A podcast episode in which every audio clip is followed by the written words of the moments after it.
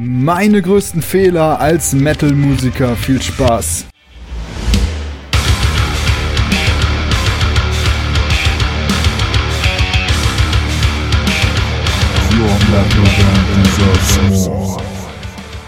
Das hat mich arrogant gemacht, in meiner Arbeit arrogant gemacht und dafür gesorgt, dass ich nicht mehr alles gegeben habe im Booking, weil ich gedacht habe, ja, inzwischen müsste uns doch einiges zufliegen und habe mich zu sehr ähm, auf den Flow verlassen und dementsprechend zu wenig gearbeitet. Äh, retrospektiv ähm, war das das Todesurteil der Band.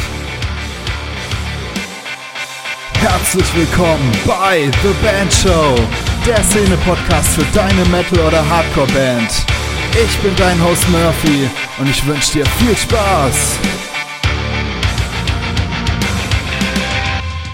Yo, yo, yo, hier ist wieder euer Murphy und herzlich willkommen zu einer neuen Episode von The Bandshow. Geil, dass ihr wieder dabei seid und heute läuft das Ganze ein bisschen anders als sonst, äh, zumindest für mich. Ihr merkt das vielleicht gar nicht, aber es ist tatsächlich so, dass die, vor allem die Einzelepisoden immer ziemlich krass gescriptet sind, weil ich einfach möchte, dass das, was ich da erzähle, Struktur hat, dass es gut bei euch ankommt und so weiter.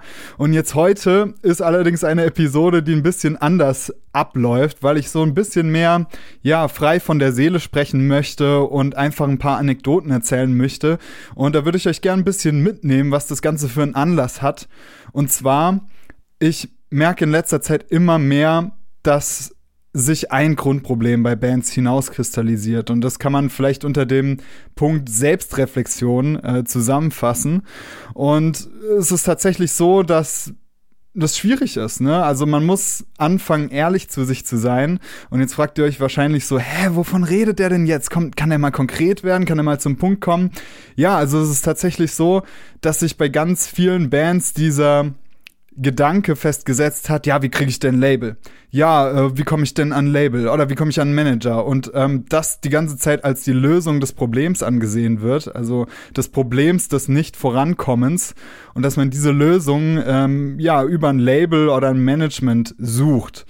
Und das ist halt so dieser fatale Ansatz, weil natürlich Labels und Managements keine Band sein wollen, ähm, die ein Problem hat, sondern die wollen eine Band sein, die äh, geil ist, die funktioniert, die vorankommt. Und da haben wir eben diesen entscheidenden Widerspruch, an dem in meinen Augen gerade sehr viele Bands scheitern, dass die sich eben einfach zu wenig selbst reflektieren und zu wenig ähm, ja überlegen, was kann ich denn besser machen und dauernd die Möglichkeiten im Außen suchen als im Innen. Und ähm, da kommen ganz viele Sachen zusammen. Das fängt bei der eigenen Musik an, also wirklich knallhart ehrlich zu sich zu sein und sich zu hinterfragen, ist meine Musik, ist meine Produktion so gut, wirklich so gut, dass sie genau so gut ist wie die ja, geilsten Veröffentlichungen im Moment, die es so gibt. Also wenn man dann sagt, okay, ich feiere meine Musik, feiert man seine Musik immer noch, wenn man sie zum Beispiel mit Gojira vergleicht oder mit Meshuggah oder mit Machine Head oder mit Trivium, mit den riesengroßen, erfolgreichen Bands. Mir ist aufgefallen, dass da viele Bands sehr unehrlich mit sich selbst sind und ja, immer wieder in diese Denke reinkommen, dass die eigene Mucke doch perfekt ist und gut und es liegt nur an den äußeren Umständen, dass es nicht klappt. Aber wenn man dann mal ehrlich zu sich selbst ist, dann merkt man doch, dass es da häufig noch was zu tun gibt und dass man häufig einfach noch eine Schippe drauflegen muss, um wirklich dann auch interessant zu werden für die Labels, für die Managements und auch selbst aus der Band heraus ja was Erfolgreiches zu gestalten. Ist aber nicht nur in der Musik so, sondern natürlich auch in, den Bereichen der Bandarbeit. Wenn ich 20 Bands frage, ob sie sich als fannahe Band ähm, ja, interpretieren würden oder ne sich als fannahe Band bezeichnen würden, dann würden die meisten, wahrscheinlich alle 20 sagen, ja, auf jeden Fall, wir tun alles für unsere Fans. Wenn man dann aber genau hinguckt, dann merkt man, dass es äh, da riesige Unterschiede gibt. Dass eine Band, die sagt, wir tun alles für unsere Fans, vielleicht doch nicht so viel macht wie eine andere Band. Und das ist so der Punkt, an dem ich gerade bin und an dem ich angefangen habe nachzudenken, ist nicht Selbstreflexion sogar das wichtigste Element der Bandarbeit überhaupt. Der Moment, in dem man bereit ist, sich selbst zu reflektieren, ist der Moment, an dem es sich entscheidet, wie sehr man mit der Band vorankommt oder wie sehr man sich mit der Band weiterentwickelt. In diesem Zusammenhang setze ich mich auch gerade mit einem Buch auseinander, das heißt The War of Art von Pressfield. Und ja, ist ein Werk, ähm, das sich damit beschäftigt, wie man das Maximum aus seiner Musik rausholen kann. Und ähm, auch aus seiner Kunst im Generellen und wie man einfach sich hinsetzen kann und kreativ sein kann. Da ist dieses Element besonders stark. Ich möchte jetzt dieses Buch nicht in den Himmel loben, es ist durchaus umstritten, aber mir hat es sehr geholfen, bestimmte Prozesse kognitiv anzustoßen. Und da gehört dieser Prozess der Selbstreflexion definitiv dazu, denn in diesem Buch, ich verlinke es euch auch in den Show Notes, ist die Rede von Professional Mindset. Und dieses Professional Mindset, und das ist wirklich die Frage, worin unterscheiden sich denn Profis von kleinen Bands? Und das ist meistens diese, diese extreme Auseinandersetzung mit sich selbst und dieses, diese extreme kritische Distanz zum eigenen Produkt und zum eigenen Auftreten, die ja professionelle Bands von kleineren Bands unterscheidet. Und ich habe mir jetzt so gedacht, wie kann ich das denn machen? Wie kann ich euch das denn näher bringen? Wie kann ich was über Selbstreflexion erzählen, ohne dass es super langweilig, äh, trocken und abstrakt wird? Und da kommen wir auch zu dem Punkt, warum ich gerade diese Episode jetzt nicht skripten äh, wollte. Weil ich wollte einfach nicht was Theoretisches darüber erzählen, sondern wollte am liebsten einfach mal aus meiner Erfahrung sprechen und Momente meiner, meines musikalischen Werdegangs beleuchten, in denen ich Selbstreflexion habe missen lassen und in denen ich Fehler gemacht habe, aus denen ich dann später nicht gelernt habe. Und vielleicht, gerade wenn ich euch jetzt an meinem Reflexionsprozess teilhaben lasse, gibt euch das einen besseren Eindruck davon, was ihr tatsächlich mit eurer Band machen könnt, was ihr mit eurer Musik machen könnt, was ihr mit eurer täglichen Bandarbeit machen könnt im Selbstreflexionsprozess, als wenn ich jetzt hier äh, theoretisches äh, Gelaber an den Start bringe, das gut strukturiert ist. Dementsprechend ist es aber natürlich auch eine etwas emotionalere Episode für mich, gerade weil ich ja äh, gewisse Dinge zugeben werde, die mir schwerfallen zuzugeben, weil dieser Selbstreflexionsprozess eben was ist, das einfach wehtut.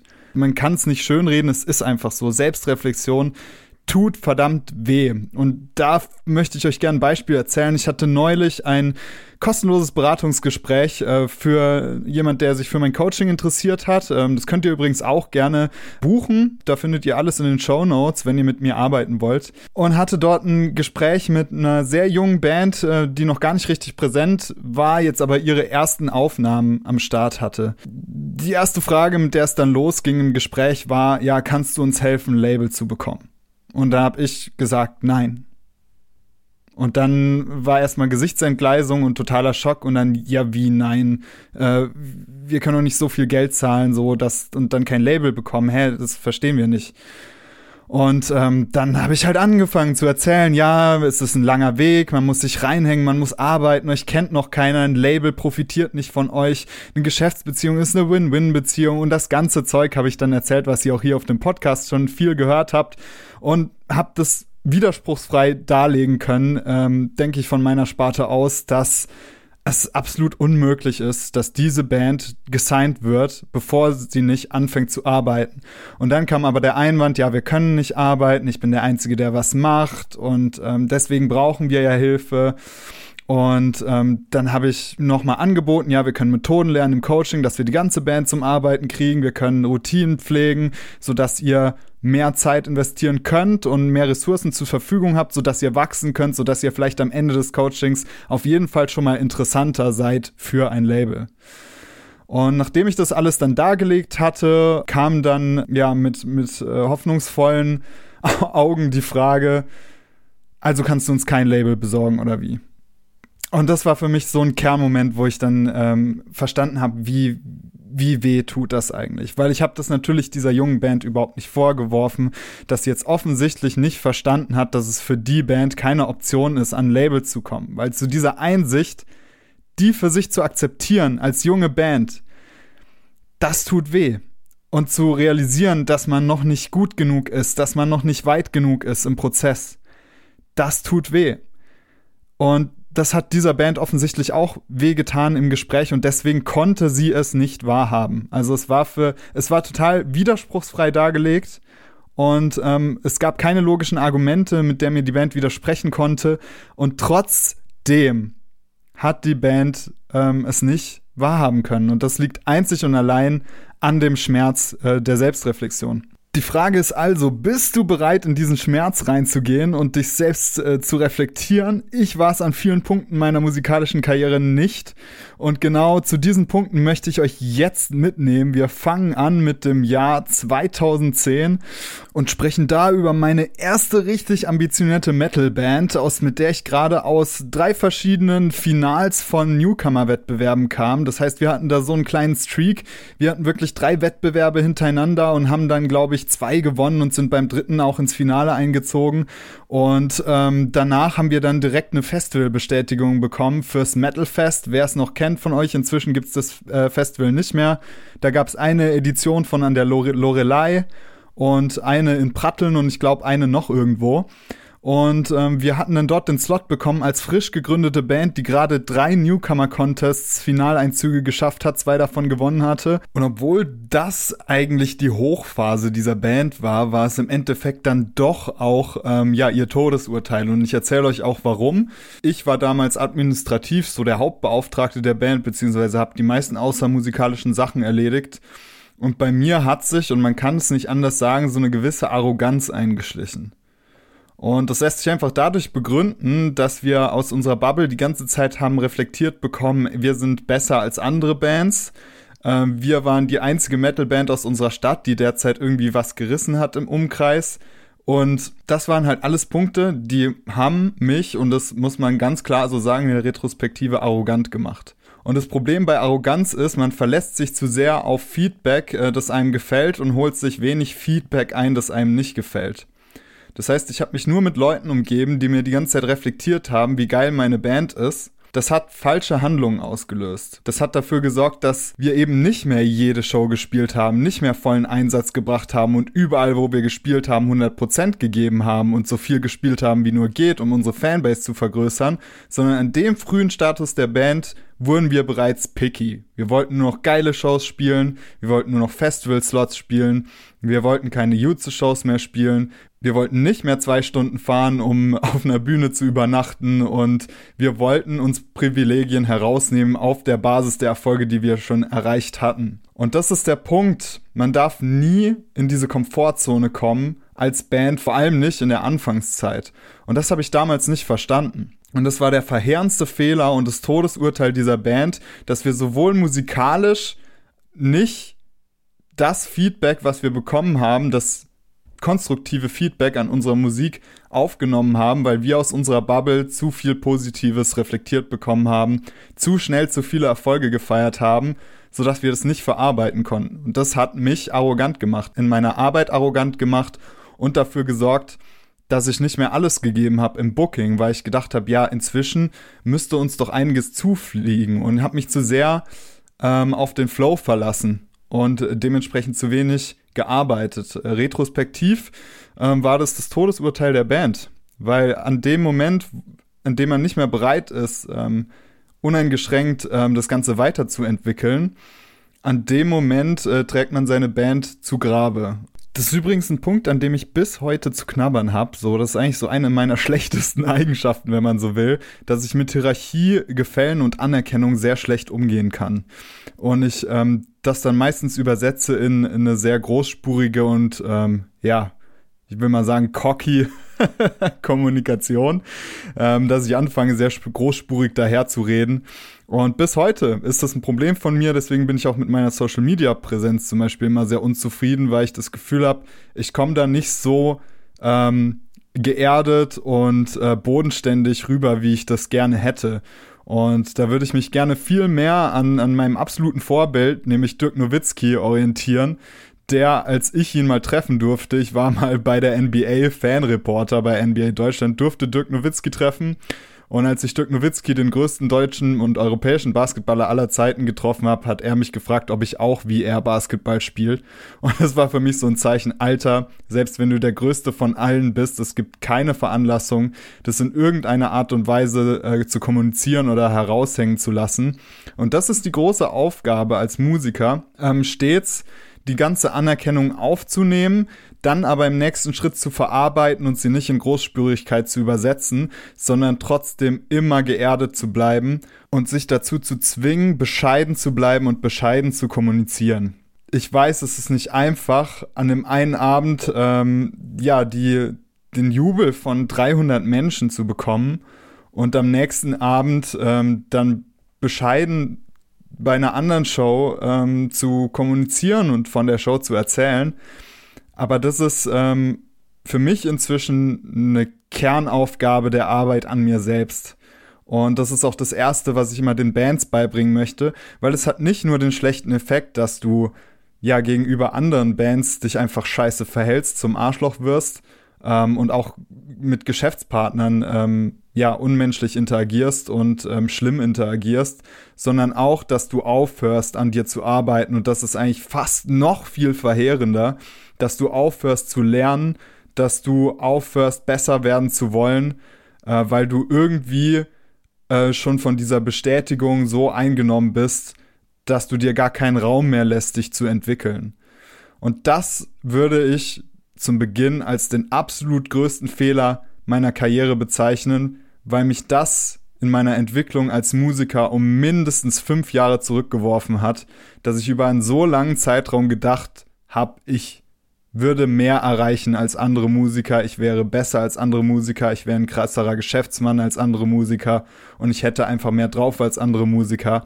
Und das ist faktisch einfach nicht so. Und daran anschließend hat sich bei mir ein zweites Phänomen eingestellt, nämlich dadurch, dass die ähm, Startentwicklung dieser Band so schnell war und so krass war, ähm, habe ich mir vorgestellt, dass es die ganze Zeit so weitergeht. Und das heißt, ich wollte zu viel. Ich wollte nicht Baby Steps machen, sondern ich wollte die großen Sprünge machen. Und das ist eins der Learnings, die ich heute verstanden habe, nämlich dass es im Musikbusiness keine großen Sprünge mehr gibt, zumindest nicht im Metal und zumindest nicht im Rock. Es gibt nur täglich, jeden Tag kontinuierlich dran arbeiten und dann irgendwann nach sehr, sehr langer Zeit und sehr viel Zeit, ohne ähm, dass man irgendwas dafür bekommt, irgendwas zurückbekommt, stellt sich der Erfolg ein.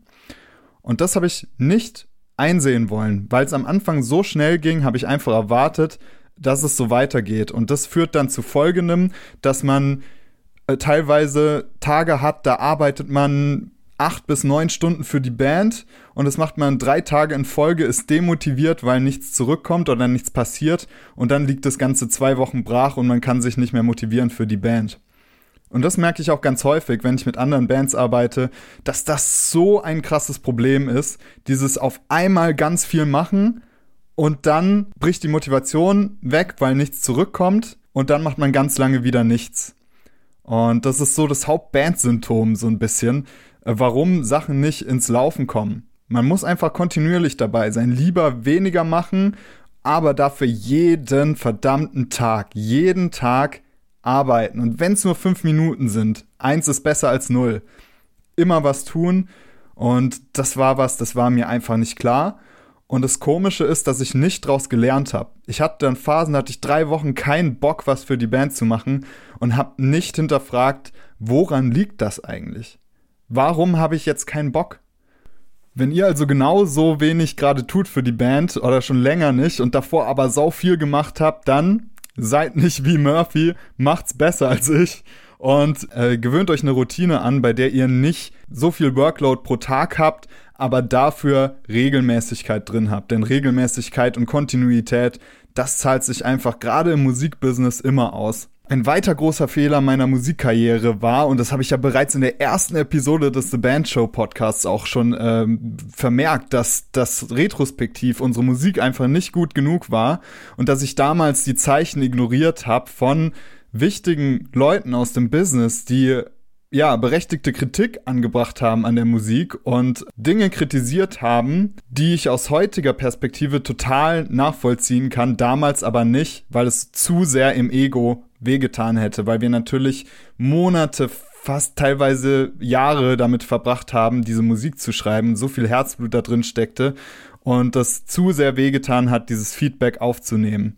Retrospektiv wäre ich damals in der Lage gewesen, meine Musik zu reflektieren, mithilfe dieses Feedbacks von den wichtigen Leuten, die, die ich kontaktiert habe, dann wäre da so viel mehr gegangen. Wir hätten noch geilere Mucke schreiben können, wir hätten noch mehr abreißen können, aber da war ich einfach zu ignorant. Das heißt, dieses ganze Phänomen dieser Fehlerbündelung am Anfang kann man eigentlich unter dem Stichwort Arroganz äh, zusammenpacken. Und das ist so ein bisschen tricky, weil natürlich bin ich ja, ich nehme mich ja selbst als netten Dude wahr. Also ich nehme mich ja als jemanden wahr, der nett ist, der höflich ist. Ich würde in einem Selbsttest mir nicht das Attribut arrogant geben.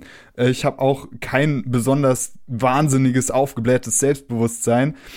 Aber in der Art und Weise der Kommunikation und in der Art und Weise, wie sich Glaubenssätze manifestieren, kann man oft feststellen, ob sich nicht so eine gewisse Arroganz einschleicht. Und das war definitiv der Fall. Das war definitiv der Fall zu dem Zeitpunkt. Ein weiterer großer Fehler war, dass ich sehr oft die offene Konfrontation vermieden habe zu der Zeit.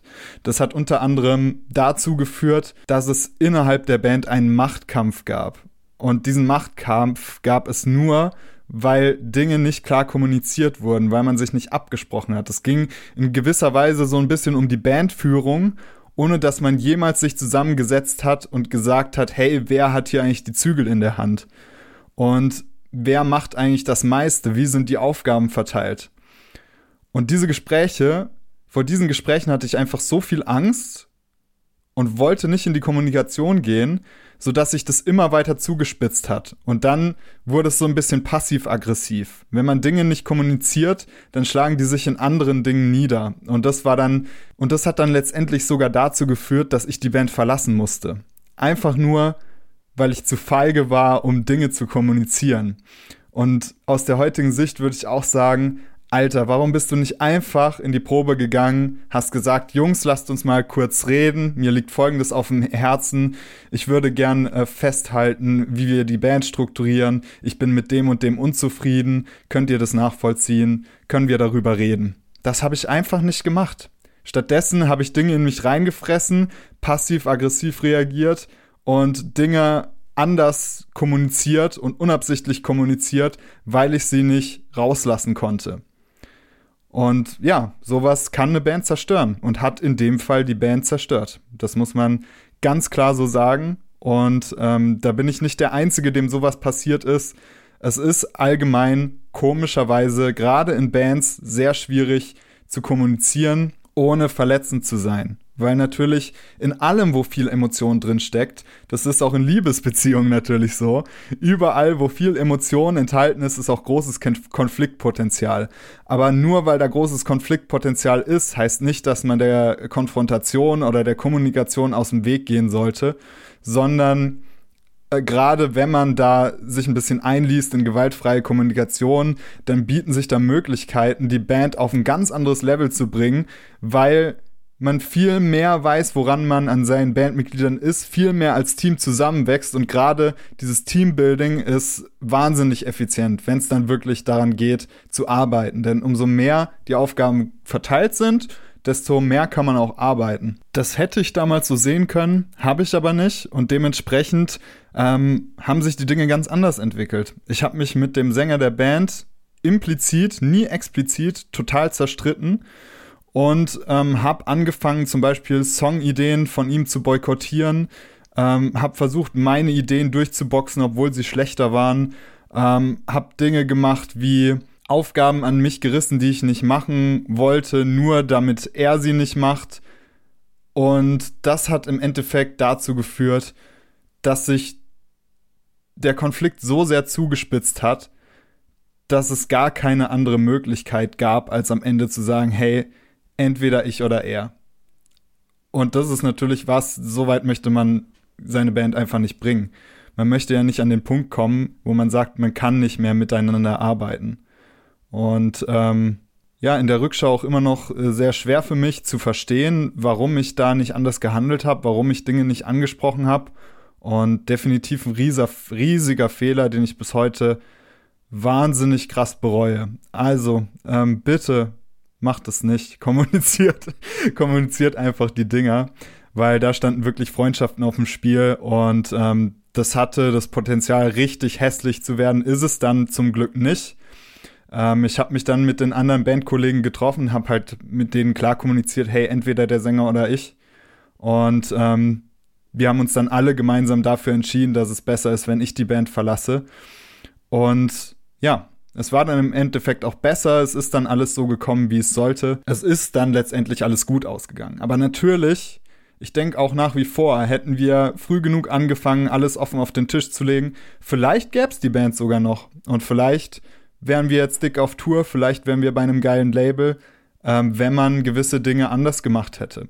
Natürlich äh, sitze ich jetzt nicht hier und ähm, bereue und heule, sondern es ist wichtig, dass man das dementsprechend einordnet, dass man sagt, hey, das ist alles Teil der Entwicklung. Ich war noch viel jünger, aber ich habe diese Fehler gemacht und diese Fehler sind aber jetzt da, um daraus zu lernen.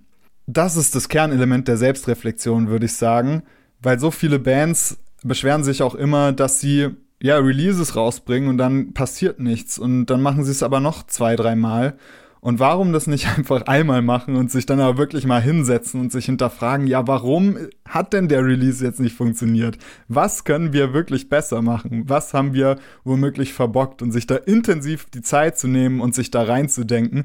Und dann ist es absolut sicher, dass der nächste Release nicht so floppt. Ein weiterer großer Fehler ist, dass ich nicht gelernt habe, mit Abweisungen umzugehen.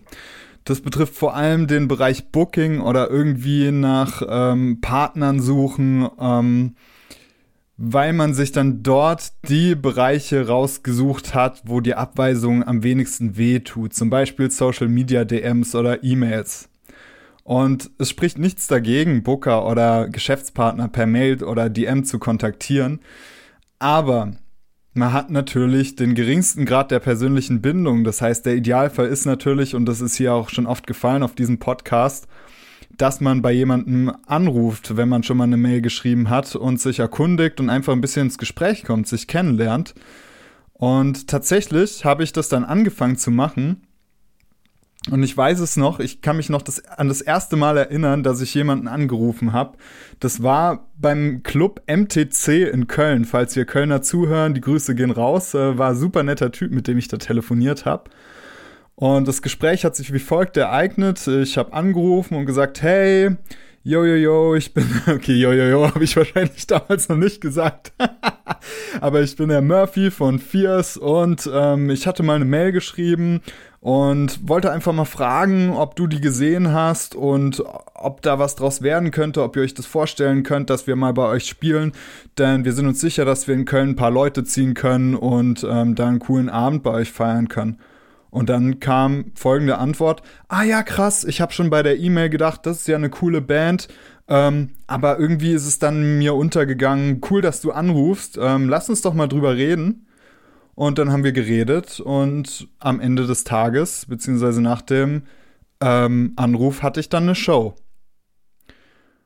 War völlig wahnsinnig und es war so cool und ich hatte das Gefühl, das ist jetzt jemand, den kann ich jederzeit anrufen, wenn ich Hilfe brauche. Nur durch ein kurzes Telefonat ja, in der Folge hatte ich dann drei Telefonate, die liefen nicht ganz so gut.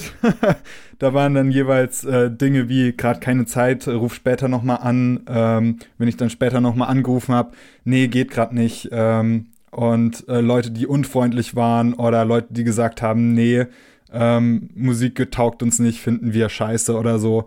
Ähm, und dann habe ich einfach aufgehört. Ich habe nicht weitergemacht. Ich habe aufgehört, Leute zu kontaktieren, Leute anzurufen, wenn dann nur über E-Mail-Kontakt und selbst das habe ich stark zurückgeschraubt, ähm, weil ich ein Problem damit hatte, dass Leute nicht mit mir arbeiten wollten. Ähm, und das ist auch so ein, so, ein, so ein Prozess äh, zu realisieren, dass Abweisung und Ablehnung einen voranbringt und einen nicht zurückwirft. Da kann man eine ganz coole Analogie ähm, ziehen zum Krafttraining. Wenn man zum Beispiel ins Gym geht und Gewichte pumpt, dann äh, pumpt man so lange, bis die Muskeln versagen, bis man nicht mehr kann, bis es nicht mehr geht. Und diese Grenze des nicht mehr Gehens, des Muskelversagens, schiebt man mit dem Training immer weiter voraus. Das heißt, es gibt, äh, also nach hinten. Das heißt, es gibt eigentlich nur eine Entwicklung dadurch, dass man versagt. Und genau so ist es beim Booking auch. Du kannst nur Shows buchen, wenn du Ablehnung bekommst. Ohne geht's gar nicht. So, du brauchst für jede gebuchte Show wahrscheinlich zehn Abweisungen. Aber für jede Abweisung hast du schon mal mit jemandem telefoniert. Jemand hat dich mehr auf dem Schirm. Das ist was, was einen so krass voranbringt. Und ich habe nicht verstanden, wie wertvoll Abweisung ist, sondern ich habe Abweisung negativ gedeutet, habe das in mich reingefressen, na, vielleicht sind wir doch scheiße, vielleicht ähm, macht das alles keinen Sinn, ähm, ach, ich buche jetzt weniger. Aber eigentlich ist Abweisung total geil. Also, es ist eigentlich der Oberhammer, weil darin das Potenzial steckt, dass man weiterkommt, dass man vorankommt. Und dementsprechend vielen Dank nochmal an den Club MTC Köln, der mir das bis heute bewusst gemacht hat, dass es einfach geil ist, mit Leuten zu sprechen, zu kommunizieren und dass da immer mehr bei rauskommt und dass man keine Angst davor haben sollte, ähm, abgewiesen zu werden. Und wenn man Angst davor hat, dann sollte man definitiv daran arbeiten, Abweisungen anders äh, zu verstehen, nämlich als Fortschritt, als Lernprozess, weil Übung an der Gitarre ist ja auch nichts anderes. Man versagt an der Übung ähm, und dann ähm, ja, schiebt man das Versagen immer weiter raus, wird immer besser, meistert die Übung besser. Und genauso ist es beim Booking auch. Und irgendwann bekommt man viel weniger Absagen. Aber man muss halt erstmal scheitern, dass da eine Entwicklung stattfindet. Und man kann zehn Bücher ähm, lesen, wie man Booking macht oder wie man an Shows kommt. Das ist niemals so effektiv, wie einfach mal 20 Abweisungen zu bekommen und daraus zu lernen. Und das ist es halt, ne? Es ist so wichtig, abgewiesen zu werden, Dinge zu machen, die nicht erfolgreich sind, zu versagen als Band und dieses Versagen dann wirklich als Chance zu sehen, dass es eben weitergeht, dass es weiter nach vorne geht und dass man wirklich was machen kann. Und da trennt sich halt die Spreu vom Weizen. Ne? Die, Band, die, bei die Bands, die bei Versagen aufhören, die hören halt auf. Und die Bands, die bei Versagen weitermachen, sind die, die weitermachen. Und genau das sind die Bands, die dann letztendlich bei den Labels auf der Matte stehen, die beim La bei den Labels im Visier sind. Das sind nicht die, die es einmal probieren ähm, und dann sagen, ja, ging doch nicht, sondern das sind die, die es über vier, fünf Jahre immer wieder probieren und nicht von der Bildfläche wegzukriegen sind und dauernd wachsen an ihrem eigenen Versagen. Den letzten Fehler, den ich gern mit euch teilen wollen würde, der lässt sich ganz gut zusammenfassen anhand einer Show, die wir gespielt haben, so ziemlich gegen Bandende. Also ich spreche hier meistens über die Band Fierce, weil das einfach die Band war, äh, wo am meisten Potenzial, am meisten Bewegung drin war ähm, aus meiner Karriere. Natürlich hatte ich noch viele andere Bands, aber ich finde, die Band ist so am anschaulichsten, um darüber zu sprechen. Wir haben dann Prong supported äh, in der Hometown-Show bei mir in Freiburg. Und das war publikumstechnisch einfach eine der krassesten Shows meines Lebens. Es war wirklich rappelvoll. Es war komplett voll. Und das war so eine Bühne, die war so knapp unter Kniehöhe. Und ich kann mich noch dran erinnern während der Show, dass es wirklich so voll war, dass die Leute von hinten so viel Druck nach vorne ausgeübt haben, dass die Leute dauernd nach vorne auf die Bühne gefallen sind, ähm, weil es einfach so eng war und so heiß und so krass und so intensiv. Also da hatte wirklich kaum jemand Platz. Die Leute mussten irgendwie reingeschoben werden, damit sie noch sehen konnten. Also da war auch von Veranstalterseite also viel zu viel Tickets verkauft worden. Das war wirklich eine Hammer-Show. Wir haben als Supportband gespielt für Prong und haben da aber wirklich geil abgerissen. Es ging wirklich ab und es war wirklich eine krasse Stimmung. Und dann haben wir die Show gespielt, sind in Backstage äh, gerannt, haben uns alle umarmt, uns abgefeiert, uns gehighfived, ähm, uns abgetrocknet und haben uns dann äh, Bier aufgemacht und es gefeiert. Ja, jetzt fragen Sie sich vielleicht, wo liegt denn der Fehler? Naja, bis der Headliner dann auf der Bühne steht, vergehen ja lästig mal eine halbe Stunde. Ähm, und in der halben Stunde hätte man andere Dinge machen können, als sich gegenseitig zu highpfeifen und sich Bier reinzustellen. Weil gerade wenn man merkt, das ist eine besondere Show, das ist eine intensive Show und die Leute gehen komplett steil und das vor so viel neuem Publikum und in so einer aufgeheizten Stimmung als Supportband, das ist doch so ein seltener Fall, dass man wirklich als Supportband mal die Möglichkeit hat, Leute so mitzunehmen. Und da frage ich mich bis heute, warum waren wir da nicht in der Crowd? Warum sind wir nicht nach der Show unter die Leute gegangen, sind an den Merch gegangen, haben uns unterhalten mit den Leuten, haben uns Feedback eingeholt, haben uns ausgetauscht, haben den Leuten Anlässe gegeben, sich an die Nacht zu erinnern. Das, das geht einfach nicht in meinen Kopf rein, wie man damals so dumm sein konnte und das nicht sehen konnte, dass die Arbeit nach der Show eigentlich erst beginnt. Dass es dann wirklich ans Connecten geht, dass es dann darum geht, aus Leuten, die die Show ähm, gefeiert haben, Fans zu machen. Und diese Show ist so ein bisschen exemplarisch dafür, weil das haben wir allgemein nicht gut gemacht. Das haben wir in der ganzen Phase des Bandbestehens nicht gut genug gemacht, dass wir wirklich immer wieder rausgegangen sind und den direkten Dialog äh, gesucht haben. Und ähnlich war es auch auf Social Media. Und das predige ich ja in letzter Zeit ganz besonders stark, dass, dass Fanbindung äh, die einzige Konstante ist in dieser schnelllebigen Welt und in ähm, Social Media Plattformen, die gegenseitig ähm, sich die Reichweite wegnehmen. Ähm, dass wirklich Fans die einzige konstante und vertrauliche Komponente sind im Bandspektrum und darum auch besonders im Fokus liegen sollten. Und das haben wir nicht genug gemacht und das sieht man in dieser Show anschaulich. Also wenn man vor so einer vollen Hütte spielt und dann nicht nach der Show dafür sorgt, die Leute mitzunehmen, noch Merch zu verkaufen, sodass die Leute sich das zu Hause noch anhören, ähm, dann hat man wirklich was versäumt. Dann hat man wirklich ganz schön viel versäumt. Und ja, definitiv einer der größten Fehler meiner Karriere, sich zu sehr auf die eigene Show, auf die eigene Musik zu verlassen. Nach wie vor der wichtigste Faktor, aber eben nicht der einzige. Und wir haben uns zu sehr auf unsere Live-Show verlassen ähm, und haben zu wenig mit den Leuten kommuniziert und interagiert. Und ich will jetzt diese Erfahrung mit der Band überhaupt nicht schwarz sehen, im Gegenteil, denn wir haben ganz viele krasse Sachen erreicht. Ich habe das Metal Fest schon angesprochen. Dort haben wir mit Bands gespielt wie Cannibal Corpse, äh, Blind Guardian, Behemoth, Caius und so weiter. Völlig gestört. Wir haben unsere Release-Show, für unsere Release-Show vom zweiten Album haben wir 400 Tickets verkauft, was für eine kleine Band vollkommen krank ist.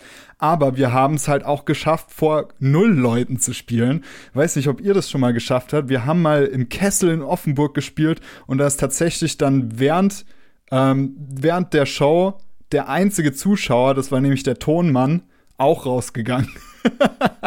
und da haben wir tatsächlich vor null Leuten gespielt. Aber das gehört dazu.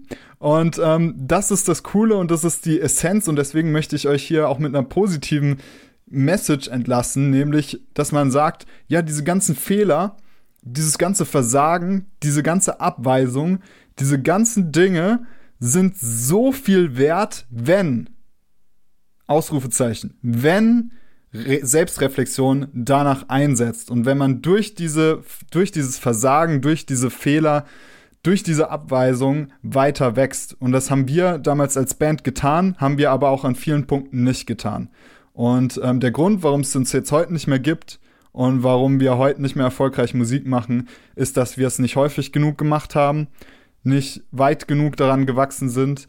Und ähm, deswegen würde ich euch das absolut mitgeben bei, jedem, bei jeder Abweisung, bei jedem Versagen, bei jedem Fehler rational zu bleiben, sich zu fragen, warum ist das so und so passiert?